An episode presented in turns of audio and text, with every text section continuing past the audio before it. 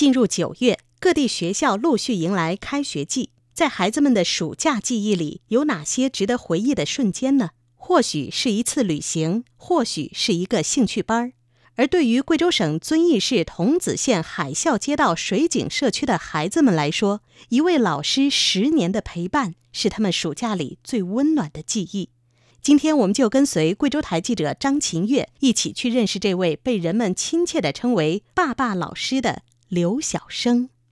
立着，立着，看黑板，看黑板，立着，立着，立着，立着累着，，let 累着，let 累 lay 累。清晨八点半，一缕阳光缓缓照进桐梓县海啸街道水井村的一个农家小院里。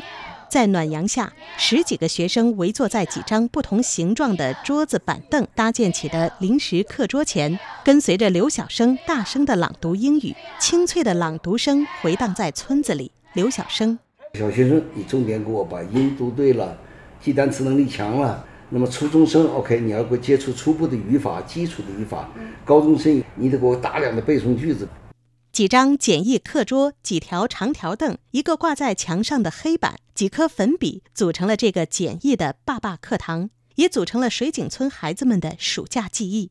穿着一件军绿色的短袖，在黑板上写下音标，转身提问，带领朗读。两个小时的课程，七十三岁的刘晓生额头已冒出微微汗珠，但却声音洪亮，动作娴熟。我重点培养的是他们一种能力，学习能力。你比如记单词、拼音标、背诵课文，这种能力给他们了以后呢，他们有自信。刚开始的时候是一个很松散的结构，后来慢慢慢慢，这些孩子都围着我这儿学习，那家长他们之间联系更紧密了。七十三岁的刘晓生是原重庆第三军医大学、现中国人民解放军陆军军医大学外语教研室的退休教授。说到爸爸英语班的开设，还要从十年前刘晓生初次到桐梓说起。二零一二年退休后的刘晓生第一次到桐梓避暑，享受悠闲惬意的退休生活。晚上串门时的一个举动，开始了他长达十年的暑假补课生活。到一个学生家里去玩儿，晚上串门儿，上中学了，也就多了一事儿，把你的你的课本拿出来，你读给我听听。一听确实有问题，那就赶快帮他忙呗，就教你读两句呗。懂不懂的问题嘛，你又来问我呗，这不就开始干了？刚开始就是一个，后来就越来越多，后来人多坐不下了，后来到走廊上，后来走廊上不行，到院坝里去了。或许是和英语教育打了半辈子交道，或许是作为教师的职业习惯。见到学生学习，刘晓生总想上前辅导一下。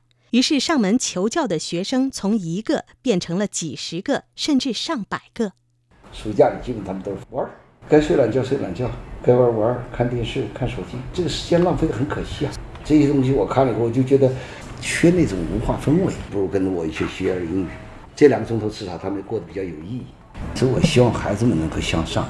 在刘晓生居住的农家小院里，他和学生们以墙为桌，以地为凳，就这样开启了每天两个小时的“爸爸英语课堂”。黑板这么点，这院子边边上有这么一座矮墙，他们全部是趴在上面写东西。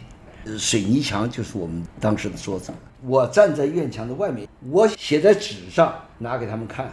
纵然条件简陋，但每每看到孩子们脸上对英语学习的兴趣和渴望，发言踊跃、大方自信，刘晓生心里十分感动。这么宽的一堵墙子，趴在上面写东西，拿着一本书，就高兴的那样子。当他们自自己最后能够把音读那么准确，我这举手发言可踊跃了，那我心里多高兴啊！我走到村上去，晚上居然有孩子可以用英文跟我打招呼，跟明明，你很高兴的啦。从二零一二年开始，刘晓生每年都到水井社区避暑，一住就是两个月。爸爸英语课堂也就慢慢成了村子里的孩子们每个暑假的习惯。这一开课就是十年，而这些孩子也成为了他心里的一个牵挂。心里面不念叨他们，那是假的。比如说，我要考虑今年去了以后，我可能需要一些什么东西，我基本上卡着他们的点儿。放假以前我就来，来了以后我把我这儿安顿好了，他们也放假了，于是我们就可以开始。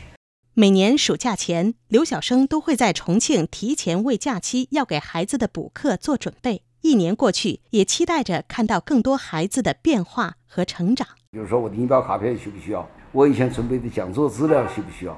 比如说我今年来以前，我最着急的就是最担心的就是这两个孩子。所以为什么到了晚上我要上个课？重点就是他们两个高三的孩子。刘晓生口中的卡片，正是课堂上一沓已经泛黄的音标本。这是陪伴了他四十六年的宝贝，也见证着他的整个英语教育生涯。刘晓生说：“希望这些写满了岁月痕迹的音标本，在这些孩子身上能继续发挥它的作用。”这套卡片一直在我身边，我觉得对于基础学习的孩子们来说是非常需要。你看。今天早上我还在用它，昨天晚上我还在用它，我走哪儿去了，我还得把它带走。四十六年了，一定要用这个东西。十年间，到刘晓生的爸爸英语课堂上补课的孩子达上百人，其中有十人已经进入了大学，而每年新的学生又会加入课堂。除了学习英语技巧，许多学生也养成了假期自律的习惯。学生赵冰涵。刘老师讲的时候感觉很有趣，给我们讲那些音标怎么读。上一次的话不知道刘老师在这讲，整个暑假就天天待在家里面。这个假期呢比较会早起，平常的作息也不一样。从教半生，刘晓生可谓是桃李满天下。尽管退休二十余年，可在他的心里，他从未离开过讲台。刘晓生说，在这些孩子们身上，他似乎重新找到了久违的。教育本真，在这里教他们这些孩子，完全脱离那种虚名，没有任何利益了，很朴实。那年我到这儿来，走到别人院里，这些孩子跑过来给你拿几个李子，拿衣服包着，很简单的事情，但是你让人觉得很高兴，觉得还是挺自豪的。十年，这个在异乡的爸爸英语课堂，成了刘晓生每年的习惯。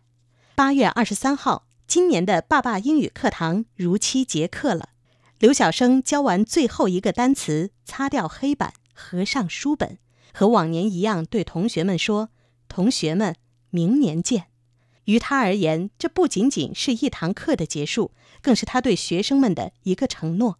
明年暑假，同样是这个小院儿，爸爸英语课堂还将继续。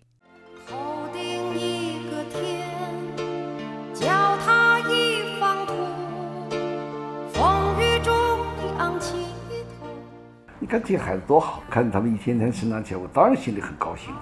所以我们活一天教一天，走了十年，要把我自己都吓一跳。目前身体状况还行，小车不到，只管推吧。教了一辈子书，永远如此，不忘初心，在我这里是实际行动。我看见这孩子，我就觉得我应该有责任去做这个事儿。听众朋友，本期节目记者张琴月，编辑播音亚楠，监制侯莹，感谢您的收听。下期节目我们再见。